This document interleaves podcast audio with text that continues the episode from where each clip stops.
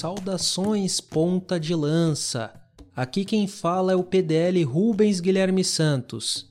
Seja bem-vindo e bem-vinda ao Mama África FC Continente, o podcast que te apresenta o continente e as nações africanas. Por aqui você irá conferir informações e dados sobre história, geografia, política, cultura e, sem dúvidas, sobre o futebol em África. Cada episódio do Mama África FC Continente fala especialmente sobre um país, para que a gente possa conhecer as nações que compõem África. Nesse episódio, vamos te apresentar a Moçambique.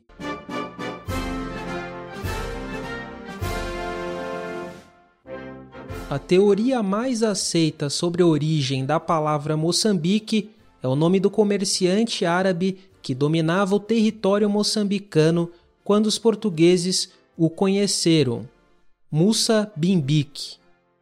Musa no Islã equivale ao Moisés no judaísmo. O nome Moçambique foi dado ao país, mas antes já havia nomeado a ilha que foi sua primeira capital.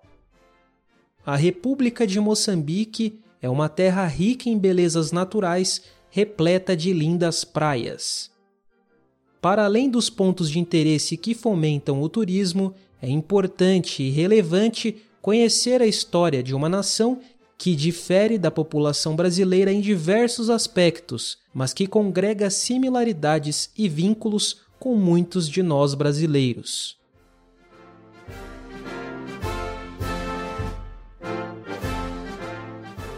Os primitivos povos que habitaram Moçambique foram os Khoisan, também conhecidos como bosquímanos, caçadores e coletores.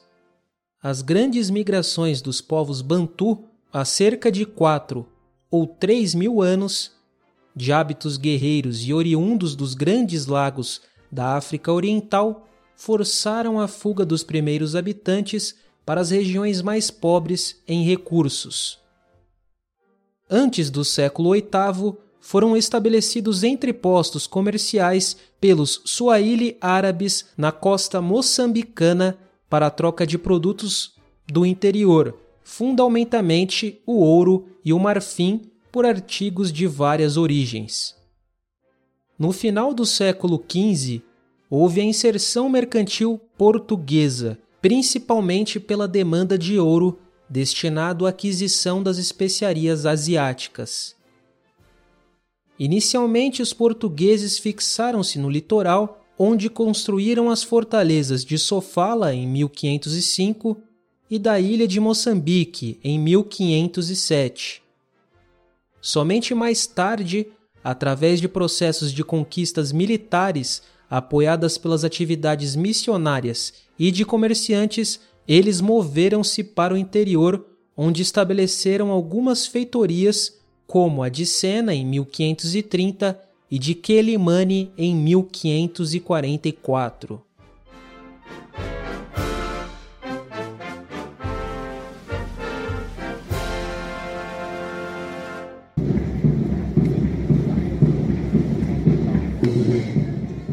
O propósito já não era o simples controle do fluxo do ouro, mas sim de dominar o acesso às zonas produtoras da riqueza dourada. Esta fase da introdução mercantil é designada de fase de ouro. As outras duas últimas são conhecidas como fase de marfim e fase de escravos, dos quais o mercantilismo passou a tirar vantagem com o passar do tempo.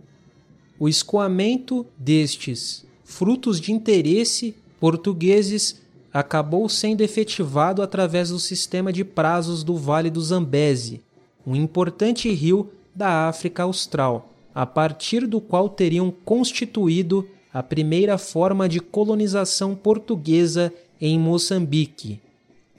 Os prazos eram uma espécie de feudos de mercadores portugueses que tinham ocupado uma porção de terra doada, comprada ou conquistada a abolição do sistema prazeiro pelos decretos régios de 1832 e 1854 criou condições para a emergência dos estados militares do Vale do Zambeze, que se dedicaram fundamentalmente ao tráfego de escravos, mesmo após a abolição oficial da escravatura em 1836 e mais tarde em 1842.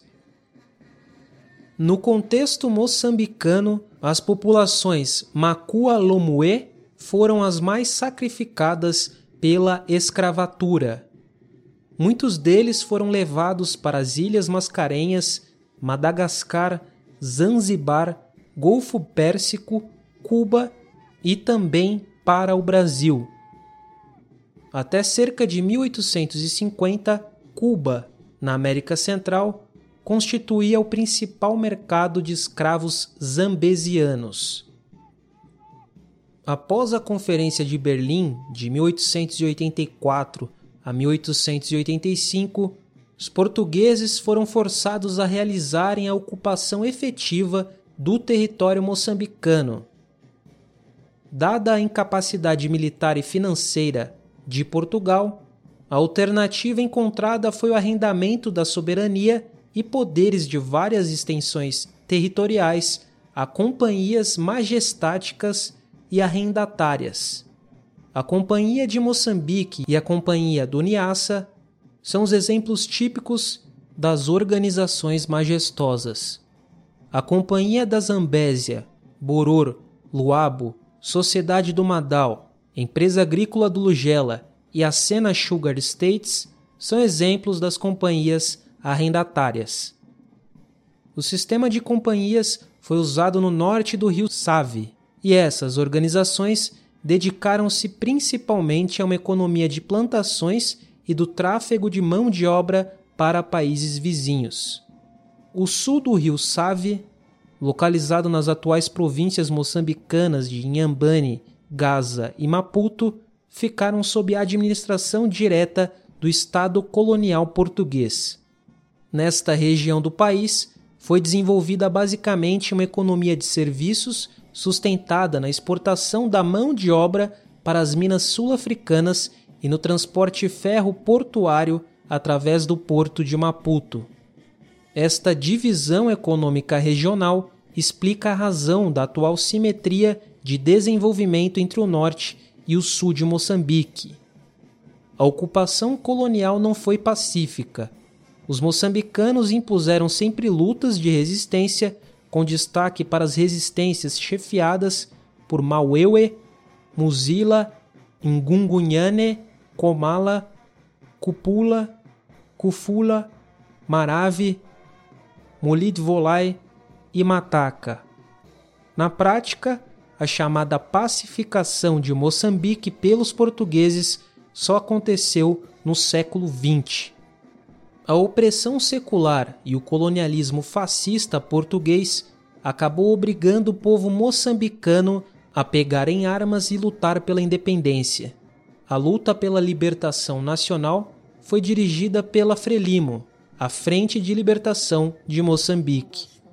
Esta organização foi fundada em 1962 através da fusão de três movimentos constituídos no exílio, nomeadamente a UDENAMO, a União Nacional Democrática de Moçambique, a MANO, Mozambique African National Union e a UNAMI, a União Nacional de Moçambique Independente.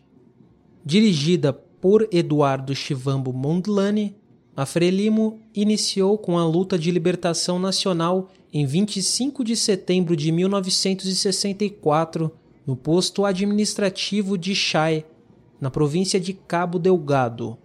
O primeiro presidente da Frelimo, Eduardo Mondlane, foi assassinado em 3 de fevereiro de 1969. Quem o sucedeu foi Samora Moisés Machel, que proclamou a independência do país em 25 de junho de 1975 e se tornou o primeiro presidente moçambicano. Samora acabou morrendo num acidente aéreo em Imbuzine, na vizinha África do Sul no ano de 1986. Ele foi sucedido por Joaquim Alberto Chissano na presidência. Nos últimos anos da década de 1970, iniciou-se uma guerra civil com a Frelimo de um lado e a Resistência Nacional de Moçambique, a Renamo, do outro. A guerra devastou o país em termos de desenvolvimento humano e econômico. Em 1990, uma nova Constituição foi adotada, o que permitiu a introdução de um sistema democrático multipartidário. Finalmente, em 1992, um acordo geral de paz foi assinado em Roma entre o então líder da Frelimo, Joaquim Chissano, e o então líder da Renamo, Afonso Dlacama. As primeiras eleições democráticas multipartidárias de Moçambique foram realizadas em 1994 e Joaquim Chissano foi eleito presidente, o qual permaneceu no cargo até 2005. Armando Emílio Guebuza assumiu a presidência em seguida, em 2005. Ele permaneceu no comando da nação até 2014. Felipe Jacinto Niusi é o atual presidente moçambicano e governa o país desde 2014. Desde 1994, a reconciliação entre a Frelimo e a Renamo, assim como a reconstrução do país destruído pela guerra, tem estado na agenda política de seus governantes. Em 45 anos de vida, Moçambique foi governado apenas por políticos da Frelimo.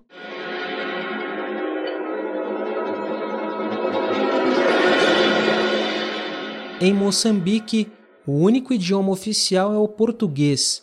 Entretanto, são faladas mais de 40 línguas nativas, sendo Ronga, Xangana, Tsonga e Muxope as principais. O território moçambicano compreende uma área de 801.590 km quadrados, sendo o 16º maior país em extensão territorial na África. A população do país é estimada em mais de 29 milhões de pessoas, sendo assim a 13ª nação mais populosa do continente. A composição étnica da população moçambicana tem como principais etnias os Macuas, Tsongas, Malaves e Shonas. As principais religiões são o cristianismo, compreendendo católicos, independentes e protestantes, as crenças tradicionais e o islamismo. A moeda moçambicana é o metical da nova família. O território de Moçambique limita-se com a Tanzânia ao norte, Malawi a noroeste, Zâmbia e Zimbábue a oeste, África do Sul e Eswatini, a antiga Suazilândia, a sudoeste, além de ser banhado pelo Oceano Índico a leste. O país é localizado na região da África Austral. A capital moçambicana é a cidade de Maputo, antes chamada de Lourenço Marques o país mantém relações exteriores com o Banco Mundial, Commonwealth, Fundo Monetário Internacional, FMI, Organização Mundial do Comércio, OMC, Organização das Nações Unidas, a ONU, Comunidade da África Meridional para o Desenvolvimento, a SADC, União Africana, Comunidade dos Países da Língua Portuguesa, CPLP, entre outras organizações. As principais fontes de receitas que movimentam a economia moçambicana são provenientes da pesca, da agricultura, mineração, extração de gás natural, exploração de madeira e do turismo. O setor industrial também é importante, atuando nos segmentos de bebidas e tabaco.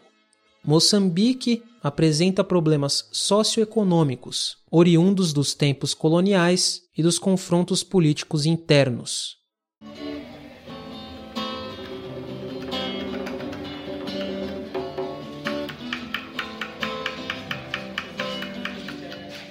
A culinária moçambicana sofre influência de alguns outros lugares do globo, como a Índia e Portugal.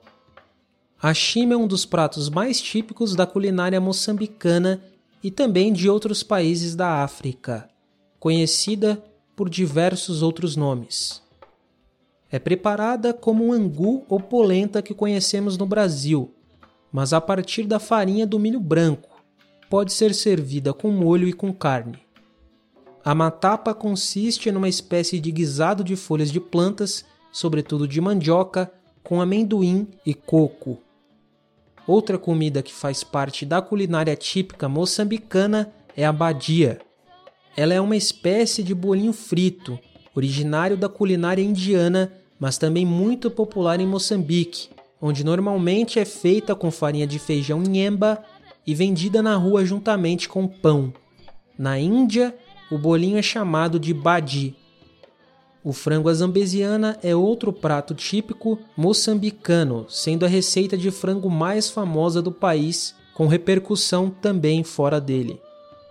O frango é temperado com limão, sal, alho, azeite e marinado em leite de coco. Em seguida, ele é assado.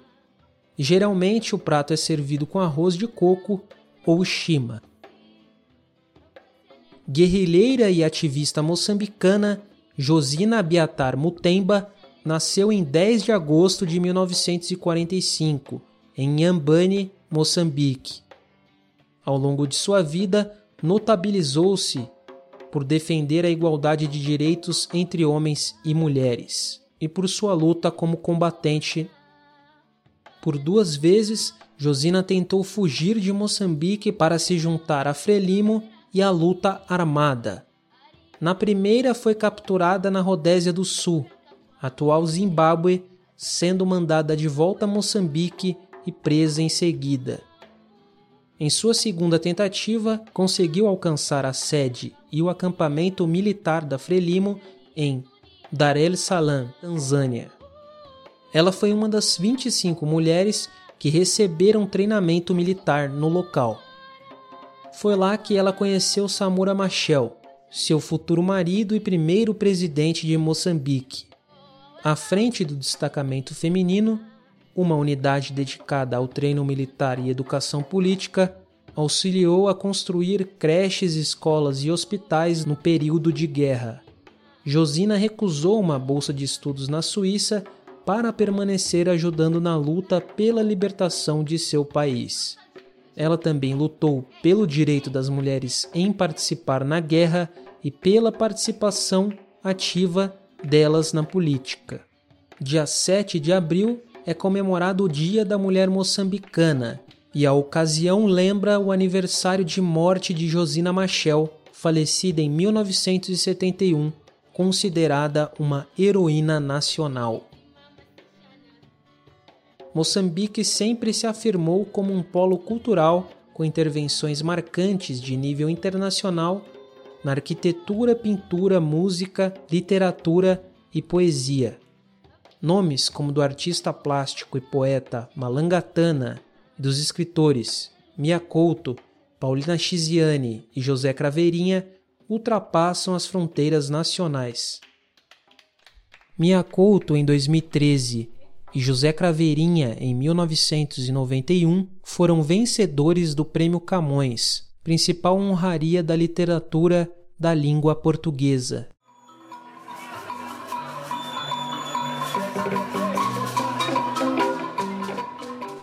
A capulana é um dos símbolos moçambicanos. Ela é um pano retangular fabricado em diversas dimensões, cores e tecidos. Alguns turistas que visitam o país comparam ela à canga de praia usada no Brasil. Porém, deve-se ressaltar que elas são diferentes. A capulana é a vestimenta do cotidiano de grande parte dos homens e mulheres que habitam Moçambique. Ela também marca presença em festas, celebrações e rituais da cultura moçambicana.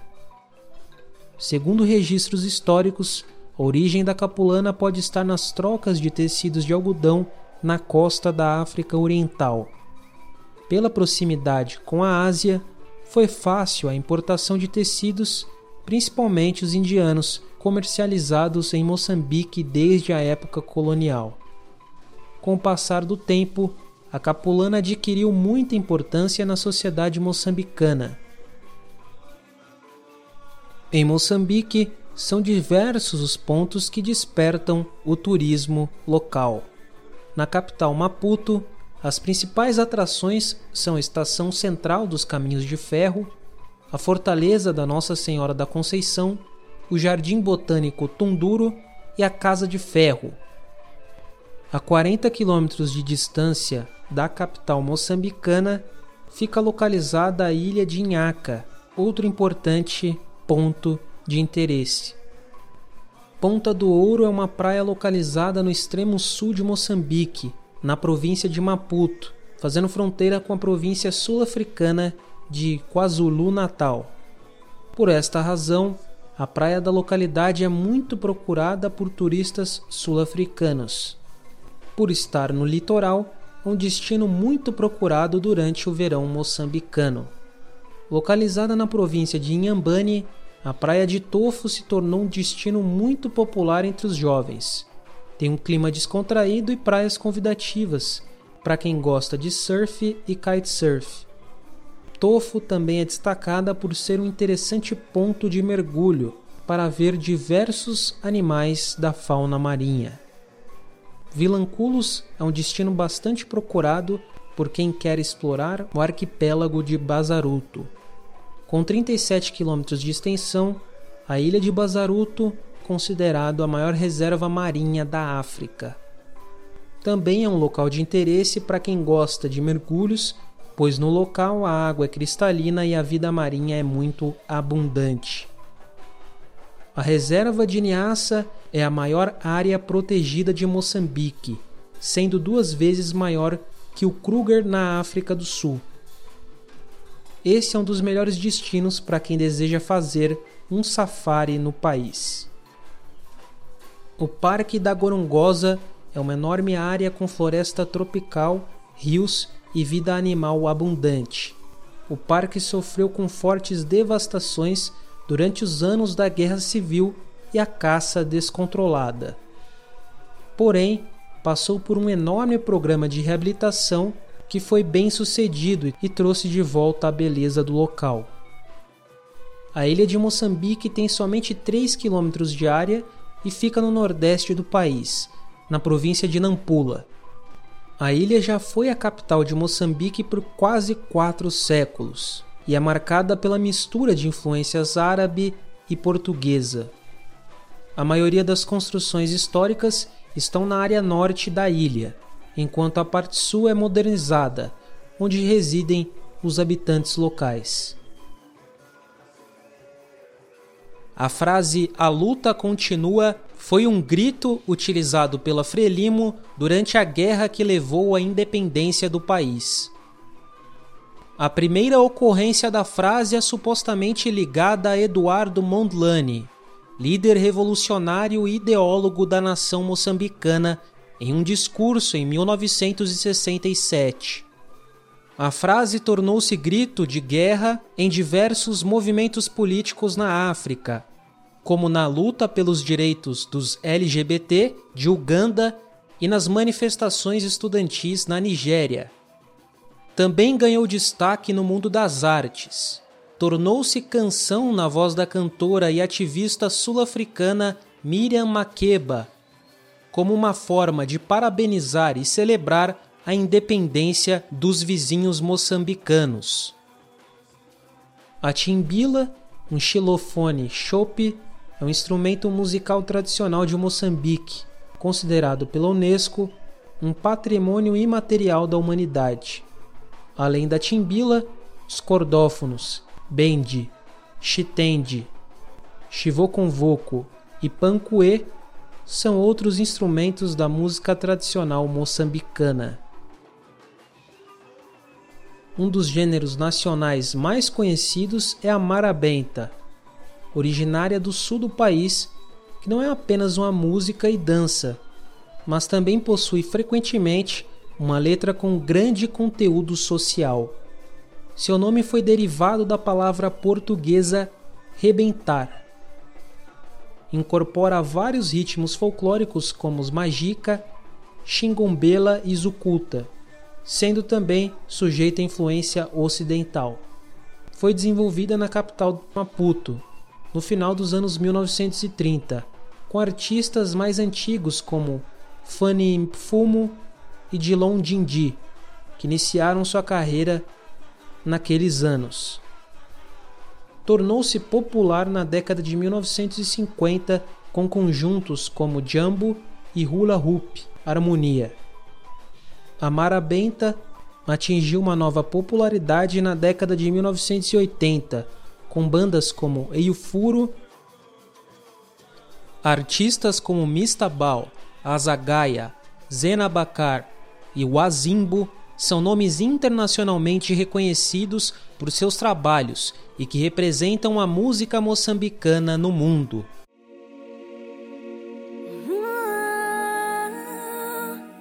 A velocista Maria de Lourdes Mutola é tida como uma das maiores esportistas da história de Moçambique. Ela foi a primeira e até hoje é a única moçambicana a conquistar uma medalha de ouro olímpica. A glória veio após a vitória nos 800 metros nas Olimpíadas de Sydney, em 2000. Ela também foi tricampeã mundial da prova. Após se aposentar das pistas de atletismo, a campeã olímpica calçou as chuteiras para atuar nos gramados como futebolista, defendendo sua seleção nacional e realizando um desejo que carregava desde a infância.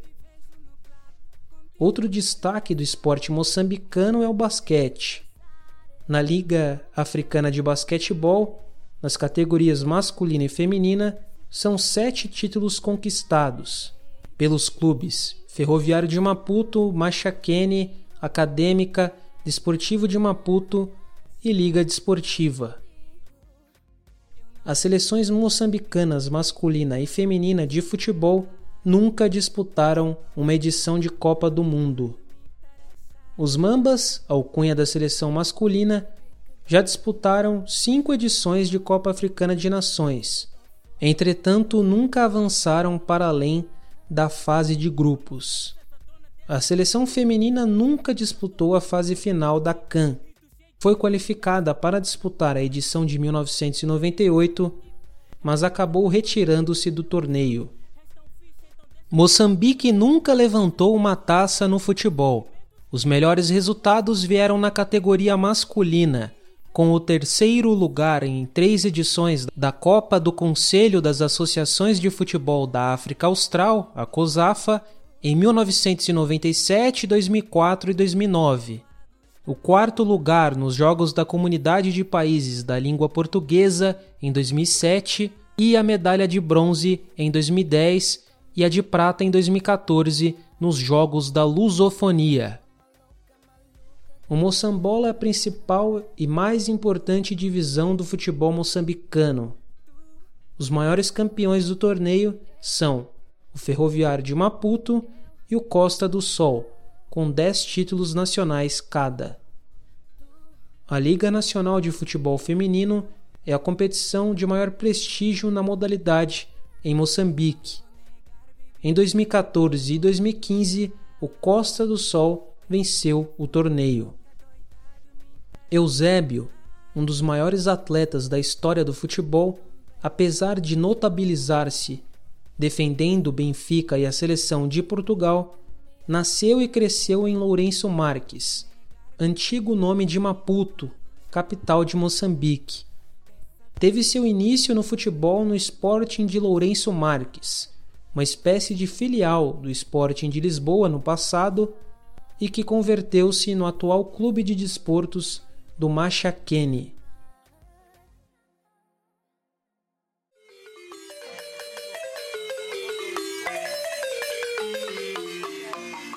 O Pantera Negra, como Eusébio era chamado, foi multicampeão no Benfica, tendo conquistado a Copa dos Campeões da Europa em 1962 e 63.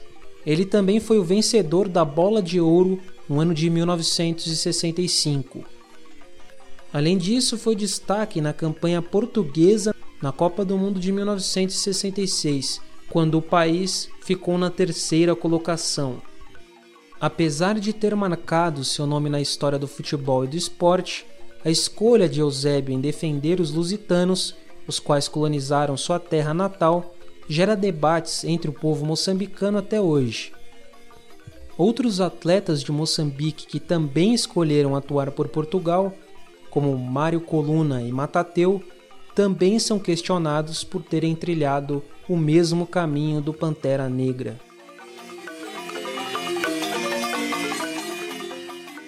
Esse foi o episódio do Mama África FC Continente sobre Moçambique.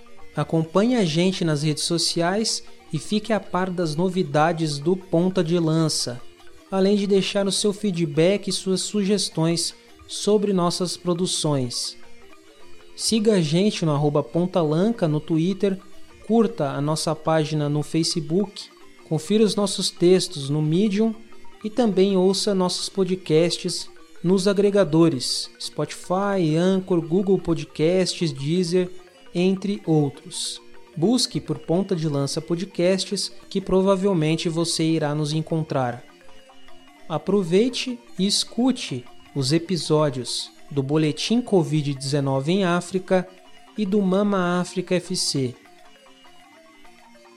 Em nome da equipe do Ponta de Lança, eu, Rubens Guilherme Santos, agradeço muito a sua companhia neste episódio do Mama África FC Continente. Para finalizar, também lembro que ponta de lança é hashtag paixão por ousar. Até a próxima, galera! Tchau!